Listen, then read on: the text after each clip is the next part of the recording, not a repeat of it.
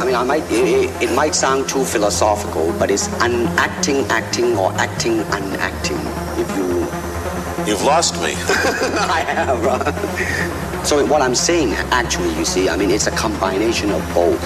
I mean, here it is the natural instinct, and here is control.